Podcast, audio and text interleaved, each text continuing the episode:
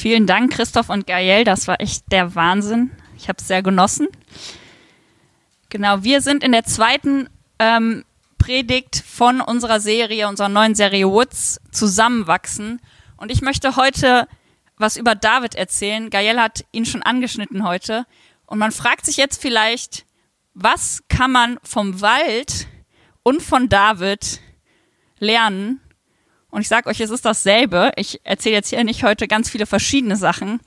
Und dann sowieso, was kann man lernen? Warum muss man zusammenwachsen? Warum geht das nicht alleine? Und davon möchte ich ein bisschen was erzählen. Ich habe äh, mir Dokus angeguckt über den Wald. Jan hatte die Idee mit Woods. Und ich dachte so, okay, ich gehe gerne im Wald spazieren, aber ich habe eigentlich überhaupt keine Ahnung, was im Wald wirklich vor sich geht. Und Jan hat mir dann so ein paar Sachen erzählt, er hat ein Buch gelesen und ich dachte so, boah, das hört sich richtig spannend an. Und habe ich mir erstmal eine Doku angeguckt. Also ihr werdet heute ein bisschen was über den Wald erfahren, aber auch in der Verbindung zu David. Und die erste Geschichte, die ich euch erzählen möchte aus der Bibel, wir hören heute alles, es ist aus Samuel und das er, die erste Geschichte ist aus 1. Samuel 16. Und es gibt diesen David und er ist ein Teenager und er ist der jüngste von acht Brüdern. Und ich habe zwei ältere Geschwister und das war nicht immer leicht. Ich genieße es sehr, es sehr, ich liebe meine Geschwister, aber ich will mir gar nicht vorstellen, wie das ist, das jüngste Kind von acht Söhnen zu sein. Und dann weiß man noch nicht mal, ob er vielleicht sogar noch Schwestern hatte. Also vielleicht war er der jüngste von 15 oder so. Aber erstmal sieben Brüder reichen, glaube ich, schon aus. Und er war derjenige, er war auf dem Feld und er hat die ähm, Tiere gehütet. Und es kommt Samuel, das Buch ist nach ihm benannt, also ein wichtiger Typ. Er war Prophet, er hat also das, was Gott ihm gesagt hat, weitergegeben an Leute. Und der König, der da gerade König war, er war der erste König von Israel, hat ziemlich viel Mist gebaut und Gott hat gesagt, okay, Israel braucht einen neuen König. Samuel, hör jetzt auf darüber zu trauern, dass Saul der König nichts ist. Geh und salbe einen neuen König als Zeichen, dass klar ist, es wird ein neuer König kommen. Und geht zu dieser Familie, geht zur Familie von Isai. Einer da wird König werden. Verpack das ein bisschen, weil der König sollte nicht mitkriegen, dass du einen neuen König aussuchst. Also erzähl irgendwie eine Geschichte, was du davor hast. Und Samuel ist losgegangen und hat Isai gesagt, hey, ich möchte ein Opfer bringen. Und ihr sollt bei dem Opfer mal dabei sein. Also du und deine Familie, macht euch rein, reinigt euch, heiligt euch und dann können wir zusammen dieses Opfer mal gemeinsam essen. Und Isai sagt seinen sieben ältesten Söhnen Bescheid. Hey, geht euch sauber machen, ihr wart vielleicht auf dem Feld, ihr habt irgendwie gearbeitet, kommt, wir wollen feiern. Und Saul wartet und diese sieben Jungs kommen und er guckt sich den Ältesten an und denkt, jawohl, der muss es sein, den muss Gott meinen, der ist stark, der sieht gut aus, der ist groß, das ist ein König. Und Gott sagt, nee, diesen Mann hat Gott nicht ausgewählt, diesen Mann habe ich nicht ausgewählt, König zu sein. Saul, äh Samuel, du guckst gerade darauf, was außen ist, aber ich gucke auf das Herz. Und Saul denkt sich, gut, dann ist es nicht der Älteste, dann ist es vielleicht der Zweitälteste. Guckt den an, denkt, ja, geht auch. Und Gott sagt wieder, diesen Mann habe ich nicht ausgewählt. Und so gehen die so ein drei, vier, fünf bis so ein sieben. Und Saul fragt sich langsam, was ist hier los? Gott hat mich hier hingeschickt, das ist für mich riskant. Wenn Saul das mitkriegt, habe ich Schwierigkeiten. Und jetzt ist keiner von diesen Söhnen irgendwie der Richtige. Aber er hört weiter darauf, was Gott sagt. Und er fragt Isai, Isai, kann das sein, dass hier noch irgendjemand fehlt? Hast du wirklich alle deine Söhne geholt? Und ich frage mich, ob Samuel vielleicht gedacht hat, okay, es kann eigentlich, das sind schon sieben Söhne, wo soll jetzt noch ein Sohn herkommen? Aber Isai sagt, oh, ja stimmt, mein jüngster Sohn ist ja noch auf dem Feld, äh, den hole ich mal schnell. Und Saul wartet und David kommt und Gott sagt ihm, genau der ist es. Das wird der neue König sein von Israel. Und Samuel ist jetzt nicht beleidigt. Er sagt jetzt nicht, okay, ich dachte aber eigentlich, die anderen wären bessere Könige, sondern er nimmt das Öl und er salbt David als Zeichen dass David der neue König sein wird. Und von außen betrachtet ist das lächerlich. David hatte überhaupt noch nicht mal die Möglichkeit, Familienoberhaupt zu werden. Er war der Jüngste, sein Erbe war wahrscheinlich relativ gering. Ähm, er hatte nichts zu sagen in seiner Familie. Die Brüder haben ihn auf ihn runtergeguckt, die konnten ihm alle Kommandos geben. Das war kein nicht unnatürlich, dass er derjenige war, der auf dem Feld sonst wo auf die Tiere aufgepasst hat. Und er wurde zum König gesalbt. Und was da passiert, ist, dass Gott Samuel sagt, hey, guck mit meinen Augen die Menschen um dich herum an und sag die Worte, die ich über diese Menschen spreche. Und sag du als ein anderer Mensch zu David, was du mit ihm vorhast. Und Samuel ist derjenige, der den Blick von Gott auf David richtet und David sagt, hey, das sieht Gott in dir. Das ist in dir versteckt. Das hat Gott mir gerade gesagt. Du sollst König sein. Du bist in der Lage, irgendwann König zu sein. Und ich habe mich gefragt, ob David das überhaupt geglaubt hätte, wenn Gott ihm gesagt hätte, hey, du wirst König, wenn er das direkt von Gott gehört hätte. Ich glaube nicht. Ich glaube, manchmal ist es für uns unglaublich wichtig, dass wir das von anderen Menschen hören, dass wir Gutes von anderen Menschen hören, dass wir nicht nur in der Bibel lesen, dass wir wertvoll sind, ähm, dass Gott uns Begabung und Fähigkeiten gegeben hat, sondern dass ein anderer Mensch uns sagt, hey, ich sehe diese, dieses Talent in dir, ich sehe, dass du das gut kannst, das an dir ist mir wichtig, das ist wertvoll, das machst du gut. Und ich glaube, oft sind das Sachen, die wir uns selber nicht zugetraut hätten. David wäre nicht auf die Idee gekommen, König zu werden. Das war so weit weg, das war überhaupt keine, keine Sache für ihn, kein, keinen Fakt, was er hätte werden können. Das war nicht in seinem Karriereauswahl drin. Es war einfach unmöglich. Und Samuel hat gesagt, hey, es ist möglich, Gott möchte, dass du König bist. Und David musste sich immer noch dafür entscheiden. Er hätte auch sagen können, okay, ich bleib auf dem Feld. Ist er nicht. Er ist irgendwann König geworden. Er ist in Kriege gezogen. Er hat ähm, sich Saul, dem eigentlichen König, untergeordnet, hat diese Schritte gemacht. Aber das hat angefangen dadurch, dass jemand anderes ihm gesagt hat, du kannst König werden, du hast das Potenzial, König zu werden. Und bei uns ist jetzt nicht die Chance, König zu werden. In Deutschland gibt es keinen König mehr, also das müssen wir uns abschminken, wenn Gott uns das sagt. Das wäre relativ schwierig umzusetzen. Aber es gibt andere Sachen. Bei mir ist es zum Beispiel so gewesen, letztes Jahr, meine Nachbarn ähm, haben geplant, haben sich verlobt, haben geplant zu heiraten und haben dann viel erzählt, ja, wir überlegen noch, wie die Hochzeit stattfinden soll. Heiraten wir in der Kirche oder ähm, machen wir eine freie Trauung? Und ich habe mir das einfach angehört, das, dachte so, ja, das, ne, ich höre mir das an, ich gebe den Rat, aber es hat ja nichts mit mir persönlich zu tun. Bis mein Mitbewohner gesagt hat, ja, frag doch Lydia, die kann doch die Trauung machen. Und ich dachte so, was? Auf gar keinen Fall. Das habe ich noch nie gemacht. Mein Studium ist noch nicht fertig. Ich bin keine Pastorin. Ich bin nicht Pfarrerin. Ich habe keine Kirche. Das geht gar nicht. Ich kann, ich kann keine Trauung machen und habe das so als Witz genommen. So, ja, haha, genau, weil ich Theologie studiere, kann ich eine Trauung machen, ist klar. Und mein Mitbewohner hat nicht aufgehört, hat immer weiter Witze gemacht. Meine Nachbarn haben halt hin und her überlegt, wollten erst in der Kirche heiraten, haben dann gesagt, nee, machen wir doch nicht. Und irgendwann haben sie gefragt, ja, Lydia, willst du mal ähm, vorbeikommen heute Abend?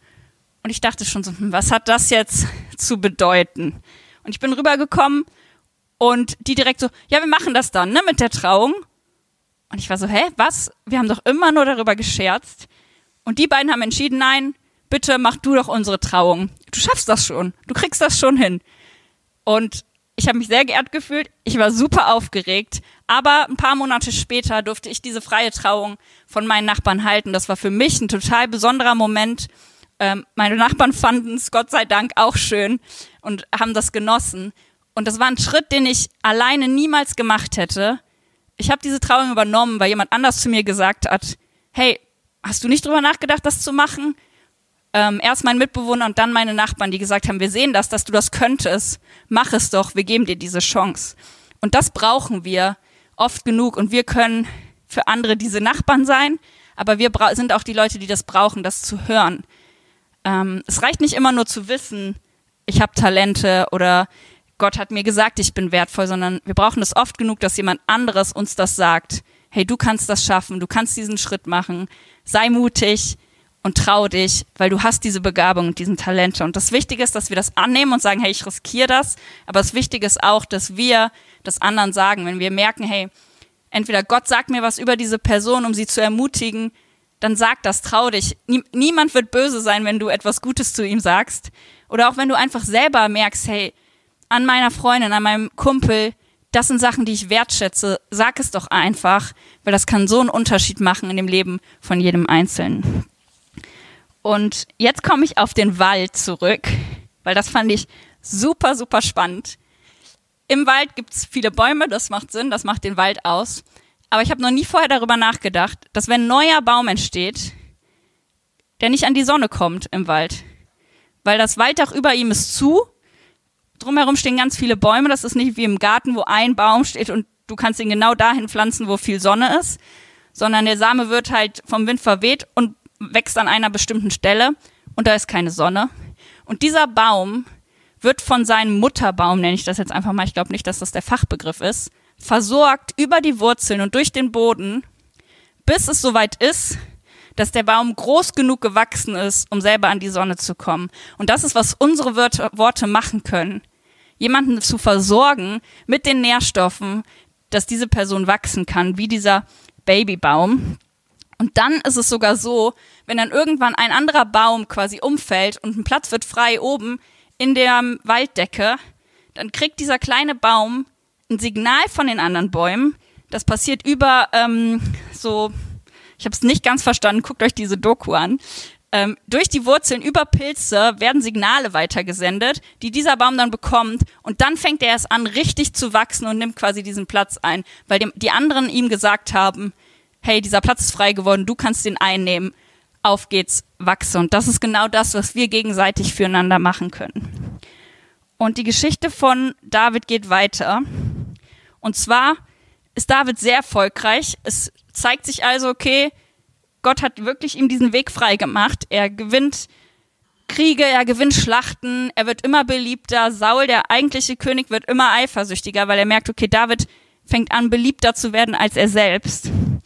Und er überlegt sich Möglichkeiten, wie er David wegschaffen kann. Das ist eigentlich ein sehr guter Krimi, könnte man draus machen, oder so einen geschichtlichen Epos. Weil er schickt David dann extra in Schlachten, wo er denkt, okay, das wird er nicht überleben und gibt ihm dann so Motivation, damit er es trotzdem macht. Also sagt er, hey David, geh in diese Schlacht. Wenn du so viele Männer umbringst, dann darfst du meine Tochter heiraten. Und er denkt so, okay, jetzt geht er in diese Schlacht, aber keine Chance, dass er das überlebt. Aber David überlebt und er heiratet Michal ähm, und die ist Sauls Tochter. Und Michal bekommt mit, dass Saul vorhat, David umzubringen. Und zwar in der Nacht wo sie gerade zusammen sind. Und die merken, okay, draußen stehen schon Boten, die abwarten, was David macht und die beobachten, wo wir hingehen, um ihn quasi gefangen zu nehmen und zu Saul zu bringen. Und Michal, die die Tochter vom König ist, also das ist risikobehaftet, würde ich sagen, sagt David Bescheid, warnt ihn, sagt, hey, du sollst umgebracht werden, ich helfe dir zu fliehen. Sie lässt ihn mit einem Korb aus ihrem Fenster raus äh, und er kann abhauen und schafft, sie schafft sogar noch so eine ähm, Möglichkeit, dass die Leute das nicht merken. Also sie baut aus einer Puppe und aus so einem ähm, Schrein oder so in ihrem Bett quasi was, was aussieht wie ein Mensch, was man so aus Teenie-Filmen normalerweise kennt. Ähm, dass wenn die Boten reinkommen, sagt sie, okay, David ist krank, der liegt hier noch, verschafft ihm also noch ein paar Stunden, wo er abhauen kann und weiß, sie muss nachher sich irgendwie anhören, okay, warum hast du David fliehen lassen? Was ist da los? Sie lässt ihren Mann gehen, also es ist, glaube ich, auch nicht äh, das Schönste, was man machen kann. Sie weiß nicht, wann sie ihn wiedersehen wird, aber weil sie weiß, David wird sonst sterben. Und es gibt einfach auch in unserem Leben Situationen, die wir alleine nicht schaffen können. Bei uns geht es, glaube ich, in den seltensten Fällen darum, dass wir sterben oder leben. Aber es sind einfach andere Momente, wie einfach so ein Umzug zum Beispiel, der alleine einfach ätzend ist. Wo man weiß, okay, wenn ich alleine diesen Umzug stemmen muss, brauche ich tagelang und wenn mir Leute helfen zu tragen, sind wir in ein paar Stunden fertig. Oder eine andere Sache ist, zum Beispiel habe ich äh, in der Predigt irgendwann schon mal erzählt, ähm, wo es um Angst ging, äh, dass ich unbedingt mal Skateboard fahren lernen möchte, aber richtig Angst davor habe. Und jetzt in Corona-Zeiten, ich wohne bei einer Familie, die Kinder hatten schulfrei, hat die Tochter, die 13 ist, gesagt, hey, ich kann ein Longboard fahren, ich bringe dir das bei. Ich dachte so, boah, jetzt diesen Traum, den ich schon lange hatte und ich habe immer allen Leuten erzählt, boah, irgendwann will ich das lernen. Jetzt wird's auf einmal real. Alleine hätte ich mich das nie getraut. Und sie hat gesagt, komm, stell dich mal drauf, ich halte dich fest und jetzt schieb dich einmal an. Und ich habe jetzt in den letzten Wochen Longboard fahren gelernt und alleine hätte ich das nicht hingekriegt. Ich hätte mich zum einen gar nicht erst getraut und zum anderen hat sie mir Tipps gegeben. Hey, setz den Fuß um, guck mal zu, wie ich fahre, mach mir das nach. Und ich bin immer noch am Anfang, aber ich werde immer besser. Und alleine hätte ich das nicht geschafft, weil ich nicht gewusst hätte, wie. Ich hätte nicht gewusst, wie lerne ich das. Viele kennen das von Instrumenten oder Sprachen, dass es einem hilft, total hilft, wenn Leute einem sagen, wie man das lernen kann. Und wir sind nicht zu Einzelkämpfern gemacht. Gott hat vorgesehen, dass wir uns gegenseitig helfen. Ganz am Anfang der Bibel sagt er, hey, der Mensch ist nicht dafür gemacht, alleine zu sein. Und da geht es um Adam und Eva, die in engster Beziehung leben. Aber ich glaube, es geht nicht nur um die Beziehung zwischen Mann und Frau, wenn Gott das sagt, sondern wir brauchen Gemeinschaft. Wir brauchen andere Leute, die uns helfen und wir brauchen auch andere Leute, denen wir helfen können. Und im Wald, um auf den Wald zurückzukommen, ähm, ist es genauso. Das ist einfach echt ein ideales Bild für Beziehungen. Weil wenn ein Sturm kommt, wackelt jeder Baum, aber man sieht oben in den Baumkronen, dass die unterschiedlich in unterschiedliche äh, Richtungen quasi hin und her wackeln und sich so gegenseitig abstützen. Das heißt, der einzelne Baum wird durch die Bäume um ihn herum gefedert und schwankt nicht so sehr, wie wenn er irgendwo alleine stehen würde. Das heißt, die Winde und die Stürme können kommen, aber dadurch, dass er umringt ist von anderen Bäumen, wird er quasi davon gestoppt, umzufallen. Und gleichzeitig schützen die Bäume, die oben sind und dieses Dach bilden, alles andere, was unten im Wald ist, weil da kein Wind, der Wind nicht so stark ankommt, der Regen nicht so doll landet und so sorgen die Bäume dafür, dass unten im Wald alles gleichmäßig feucht und kühl ist, der Wind da nicht hinkommen kann und die kleinen Bäume, die neu wachsen, geschützt sind, die es noch nicht aushalten würden, diesem Wind standzuhalten. Und genau das können wir gegenseitig machen. Wir können uns abschirmen von den Problemen um uns herum. Wir können uns stützen und wir können sagen, hey, wir helfen uns. Wenn du gerade in diesem Wind, in diesem Sturm bist, komm ich und halte dich fest und ich ähm, fang ab diese Stöße, die von außen kommen, weil ich gerade fester stehe als du, weil du gerade noch unten bist und noch kürzere Wurzeln hast und ich vielleicht in diesem Moment gerade stärker bin und diesen Wind aushalten kann. Und was ich auch faszinierend fand, ist, dass der Wald nicht nur ein ideales Bild ist dafür, wie Beziehung funktioniert, sondern es gibt Studien, dass wenn du als Mensch in den Wald gehst, du gesünder da rauskommst, als du reingegangen bist. Wenn wir im Wald spazieren gehen oder in einem Park, wo einfach viel Grün ist, wo Bäume sind, dann ist es belegt, dass quasi die Stresshormone abgebaut werden und ähm, Glückshormone gebildet werden in uns, der Blutdruck sinkt und das Immunsystem gestärkt wird. Also selbst wenn du aus dem Wald wieder rausgehst, ist dein Immunsystem angeregt und es geht dir besser. Und ich glaube, das ist auch selbst ein Bild, was ist, wenn wir in guten Beziehungen stecken, dann geht es uns einfach besser. Wir sind ruhiger, wir sind entspannter, wir machen uns nicht so viel Sorgen, wie komme ich rüber, ähm, bin ich gut genug, sondern wenn wir eine enge Beziehung haben, dann wissen wir einfach, hey, ich kann hier entspannen, ich kann hier ich selbst sein. Deswegen möchte ich euch einfach ermutigen, in den Wald zu gehen, weil das einfach sehr gut tut. Ich habe das viel gemacht in der Vorbereitung für diese Predigt.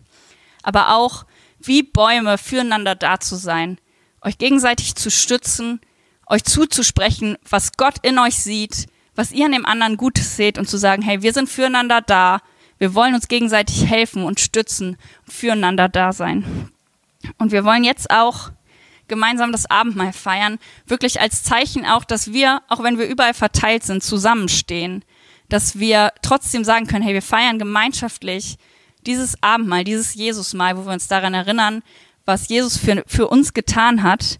Und ich hole gleich von hinten den Saft und den, ähm, das Brot und breche es hier für euch symbolisch.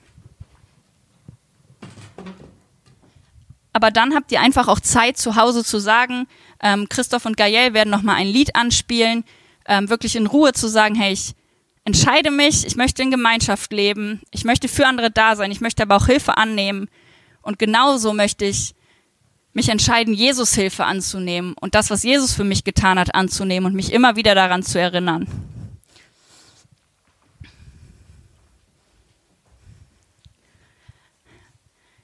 Jesus hat sein Blut für dich vergossen und du darfst das annehmen.